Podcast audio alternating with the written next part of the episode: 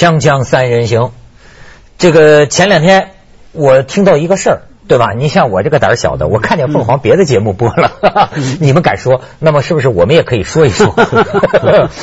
生活很难的，压力很大，压力很大。我胆儿小嘛，就听说韶关嘛，嗯打起来了嘛。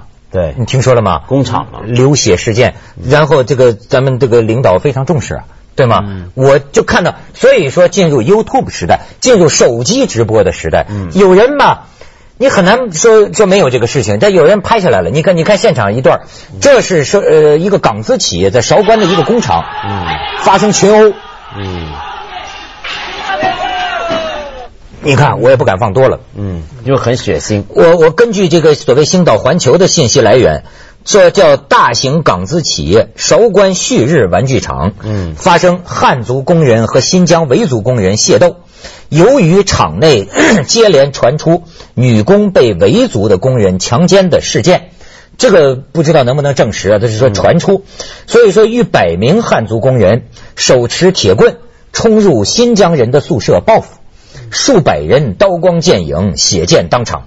然后大批的这个武警到场制止冲突，造成不少人受伤。好像说是不是说有两名工人死亡维族工人死亡。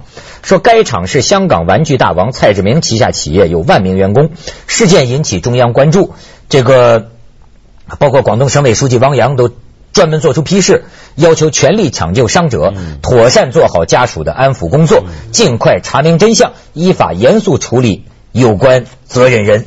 嗯，对，这现场这视频，咱们很多很血腥，咱就不放了。后来呢，听说汪洋还去了现场，那么去安抚一下那些看望那些维族工人。但是香港的报纸就说，所以因此又轮到汉族工人有点不满，说怎么光看维族不理我们，这事儿很麻烦。嗯，对，所以有趣的是说视频啊，我不晓得，假如我们的视频看到这种暴力的场面，我们都说手机拍下来嘛，可是现场应该不只有一段的这种视频。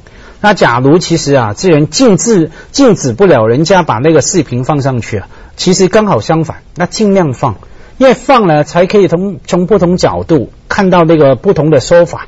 不要只听只听一面的嘛哈，嗯比方说有汉族的人的人有手机，嗯啊拍了放上去，可能是汉族的观点嘛哈。对假如也有另外一方面呢，他也拍了，他也放了，我觉得这样反而是说，可能对我们了解真相比较好。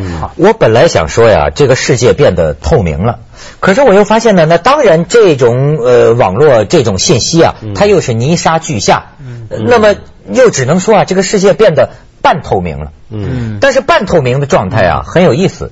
你看，我最近看一篇文章讲，就就是说现在进入叫微博客时代，就 Twitter 啊、饭否这些嘛。micro 呃 blog 微博客，就这种玩意儿吧，谁可以跟手机直接连接？对。你这个人一个公民在现场，嗯。我这一拍，马上就上传了。上去。嗯。上传了之后呢，哎呦，这上百万的人都了解了你的手机看到的对，这个景象，甚至他们讲嘛，就说伊朗，那个 Nada 嘛，那个女孩子嘛，嗯。现在成一个象征嘛。嗯。就那个女孩本来是坐车去学琴的，好像是，嗯嗯。中间下车堵车，看怎么回事，一个榴弹打过来，当场死了吧？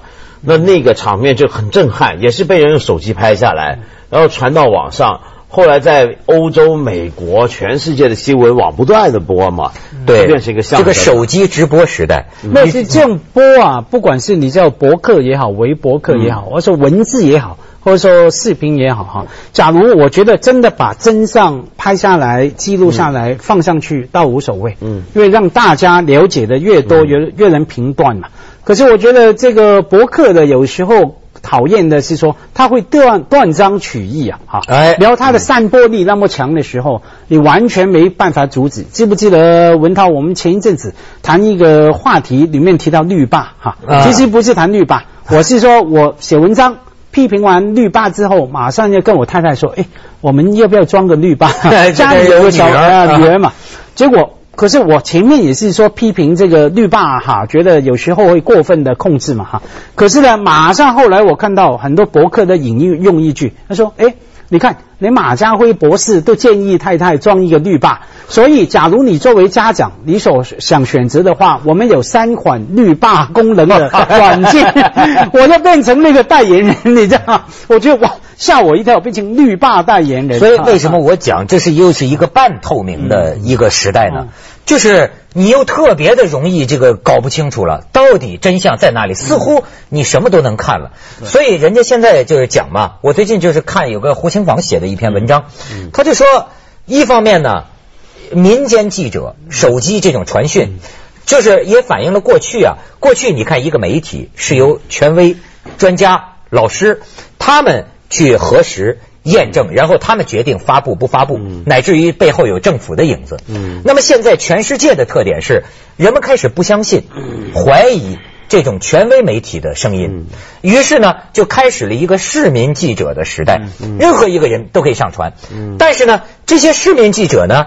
他非专业，嗯，他不一定讲究要对一个事情做一个全面的、本质的什么了解。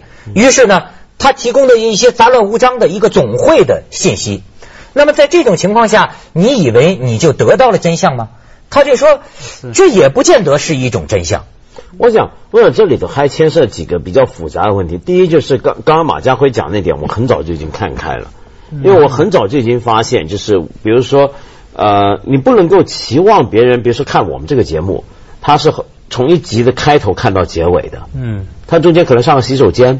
他可能中间开始看，嗯，他就你前头说了什么话，他没听到，就听到后来一句话，然后就用这句话去总结了对你这期节目，甚至你整个节目本身的印象，甚至整个人，整个人，这常常见到，谁都不能避免被切割，被断章取义。你也不能，更不能够期望，比如说像可能你某一集节目或者某一篇文章谈了某个观点，别人觉得你怎么这么保守，但是可能你前面一百篇节、一百篇文章、一百篇节目都非常的是。大胆的，然后但是问题就那一次，他只看到那一次，他就判定你很保守怎么样？我觉得这是绝对会出现的，你不能够假设别人什么都看到。为什么？正正是因为今天讯息太多了。嗯，就今天的每一个人都是记者，每个人都在提供讯息的时候，讯息那么多，每个人都是只能够看到局部片段。哎，每个人都是高度选择，而这个选择绝对都是跟他个人的像某种口味是有关的。所以你从这个角度看，我们对真相的把握其实比以前更碎裂、更局部。第二呢，就是你刚才说到的这个问题啊，还要我们还要关注一点，就是所谓的公民记者啊，呃，或者是这个传播者，有的时候他并不知道自己是个传播者，什么意思呢？怎么叫无意？我举个例子，假如我是个博客。我今天看到有人在饭否上头报道了某个事情，哎呀，讲了什么什么，然后我对那个事情有个印象了。我对那个事情有个印象之后，我在博客写了一句话描述对他印象。比如看完韶关这事儿，我说哎呀，天下大乱了，这简直是，我就写个韶关天下大乱。嗯，然后我在博客写这句话，我把博客当成是我的日记嘛。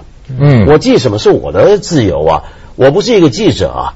我没有责任去核实韶关有没有天下大乱，我发表我主观感受。对，但是人家看到这句话，再这么传出去，嗯，就以为是个报道，嗯，对，对吧？现在分不清了，你不是个报道者，你本来对你变成了就专业的这种媒体的负责任的报道和这个呃个人的管窥之见，现在这个界限呢，就变得很模糊。这这种情况就像我们从小说是非一样嘛。或者说坐在家里听妈妈、阿姨他们说是非一样嘛，嗯，他也不一定想传播啊。可是呢，我妈妈跟那个阿姨说，阿姨说给他姨他的妈妈听，然后一传要传出去，完全散播不得了。而且你有有时候这个人呢，呃不，我我我并不是在贬义词这个意义上使用别有用心的啊，我是觉得每个人呐，他都有一种好事不出门，坏事传千里，宁可信其有，不可信其无。你比方说，咱们照科学理性的说法，Michael Jackson 到底有没有娈童？到底有没有玩小孩？相信现在相当一个部分的人会觉得多半是有吧。嗯。可是法院是没说没有的，无罪释放了。呃，那么就根据法律，法律是很科学、很理性的，叫疑点归于被告。对。疑点的利益归于被告，你拿不出证据说明他有，那么就不能认为他是有。可是你看，一传播开来，人们就会觉得。好像是有吧，他就会是你你你怎么办？这也跟心理有关。就我们大部分人在听跟自己无关的人的是非的时候，都是宁可信其有，不可信其无，没错。没有无没有事生非啊。没错 可是我觉得我们也不能太低估哈这个网民啊，包括我们自己那个判断力啊。第一个不能低估我们的判断力，第二个不能不用太高估我们认真的程度啊。我们看种种的新闻，不管多离奇多八卦，看完就算了。我们都要经过被训练过的，在网络年代，虽然不是在网络年代成长啊，可是上网了那么多年以后，我都知道了，你不必认真啊，啊，看一看就算哎，笑一下就算了。没错，家辉博士早就应该有这种气度。我觉得川端康成早年 就有这种气度。说这个川川端康成啊，这个最有名的不说话的这个人，就是你到他家里这个做客呀，他能够大眼睛盯着你两个小时 不说话，对 直到你要走的时候，他才哎呦要走啊，挽留，再坐下还是这么看着你。然后记者采访他，他就这样为什么都不说，就这么大眼睛看着你？最后记者很失望的时候，他跟记者说。你就随便写吧，就说是我说的，承认。锵锵三人行，广告之后见。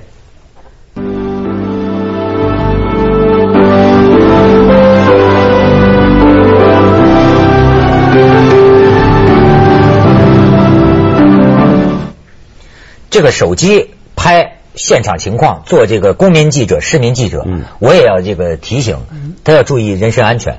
因为拍摄的环境经常处于对自身不利的，嗯。你记得前几年嘛，不是有一个人给打死了吗？他就在这拿手机嘛，拍当时城管。城管打那个村民，他拍最后城管把他打死了，这是当时的大案嘛？对。对吗？但是问题是，现在呃有一个情况，就是当年他是一个人拍，现在呢是人人都配备这样的手机，三 G 也开始服务了在大陆，现在是越来越多人有意愿这么拍。当你有一群人拍的时候啊，效果就不一样了。比如说，你看石呃那个呃湖北石首事件。啊，或者是邓玉娇事件，邓玉娇事件整件事，我觉得最妙的地方在哪？是居然来了千多人了，嗯，志愿者跑去拍，就拿手机去拍。哎呦我去这个就从去年汶川地震之后，中国人开始喜欢当志愿者，我看什么事儿都有志愿者。新闻从从从业人员的队伍骤然 扩大了许多了一千多人，你想想而。且我发现，在这种监督下呀，你还真的就说城管。我最近我要表扬一个 我们上大学的斯文了，武汉你知道吗？嗯武汉城管不是原来老说城管打人吗？嗯人家武汉城管现在怎么着以人为本，文明执法呀？确实有这个大排档吃饭占道，就是把桌子摆到外边了。结果我武汉城管人员，大家采取了什么办法呢？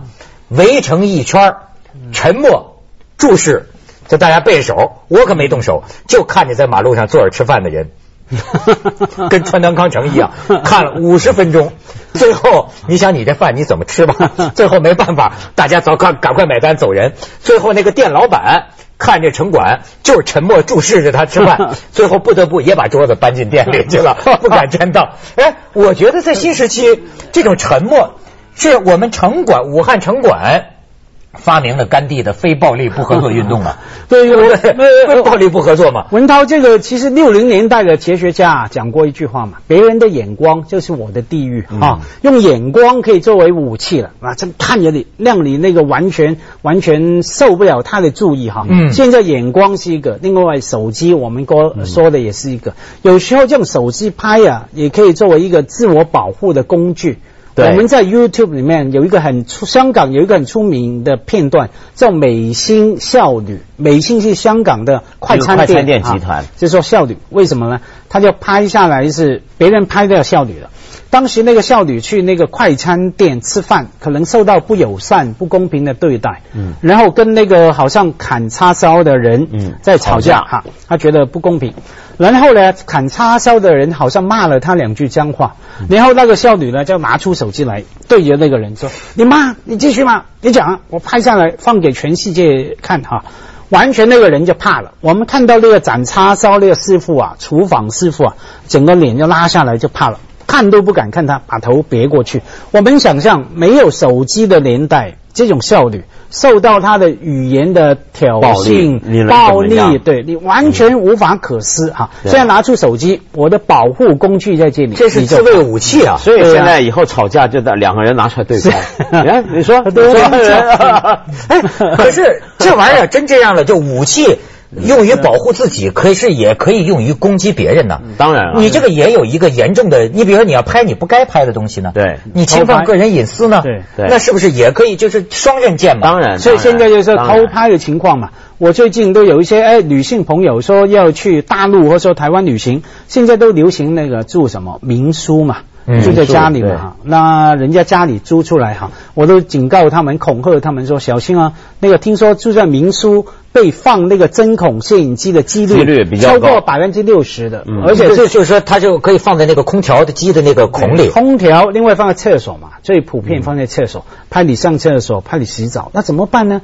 那你就住在房间，总要总可以穿上衣服，你洗澡总要脱衣服嘛，怎么办？嗯那我只能给这些女性朋友的意见的说，那没办法啦，避无可避啦，只好用洗澡的时候弄个纸袋盖住自己的头，因为你被拍了，也看到身体，谁都一样，没错没错看不到我的脸，你就死不认吧。那唯一的保护方法。上厕所盖住头算了，啊全都戴口罩算了。你看那个那 MJ 那迈克尔杰克逊，我真的也可怜呐，到什么程度自己戴面具，两个孩子从小都戴着面具，就怕给给拍到遭绑架。是。你这个有的时候会涉及到犯罪的，我觉得对。很危险。所以现在，但是这个东西呢，而且是对管制啊，也造成很大的挑战。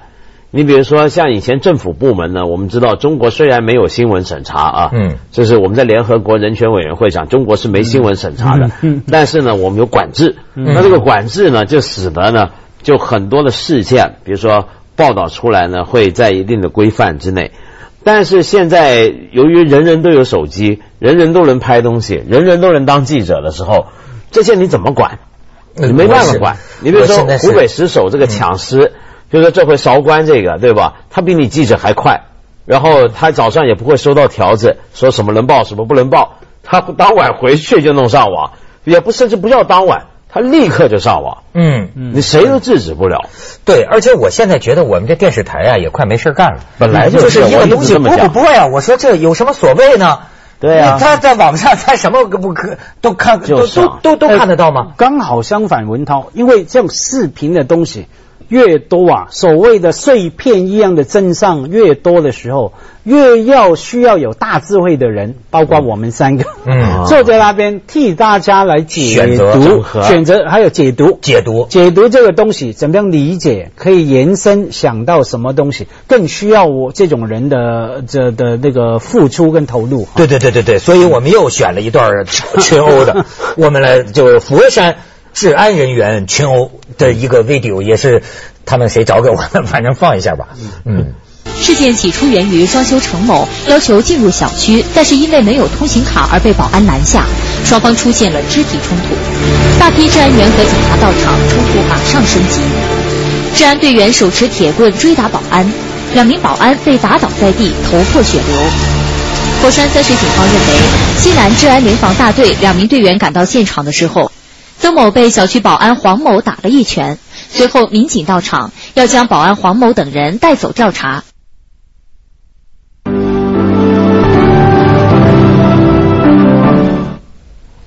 所以啊，有了这个手机报道，咱们才知道原来这也是个暴力时代，是吧？赵文道刚才讲，这算什么？大学教授还打人呢？对啊，今年也试过嘛，有个大学不知道哪个教授掌掴学生，然后打起来嘛，是啊那那还很会打，把学生打倒在地，这个，但是。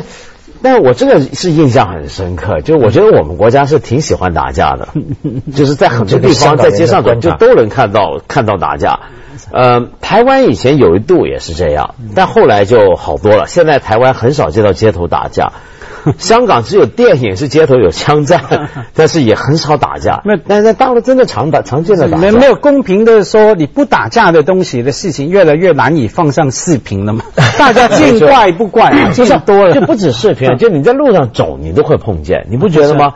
我我每到一个城市都会看到有人打架。OK，我就跟你讲，比如说我在深圳有一次看看看电影嘛，就是《十面埋伏》，是吧？下子打不是，我就跟你讲，他这搂不住火啊！啊。我后边有一个大婶儿，啊。他一直在聊天，嗯。哎，这玩意儿玩玩，我就看电影嘛。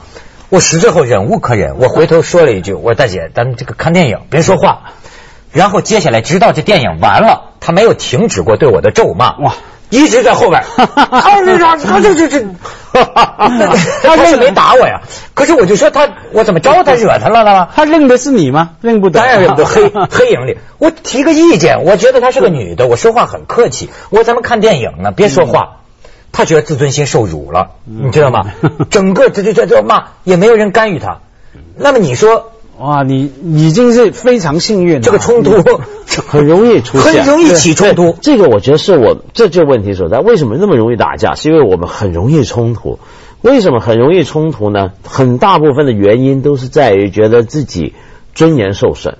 啊我们尊严很容易受损。对，那问题你的尊严摆在什么？地方？对啊，为什么呢？那叫互为因果。嗯第一个，尊严为什么受损呢？因为没有自信心。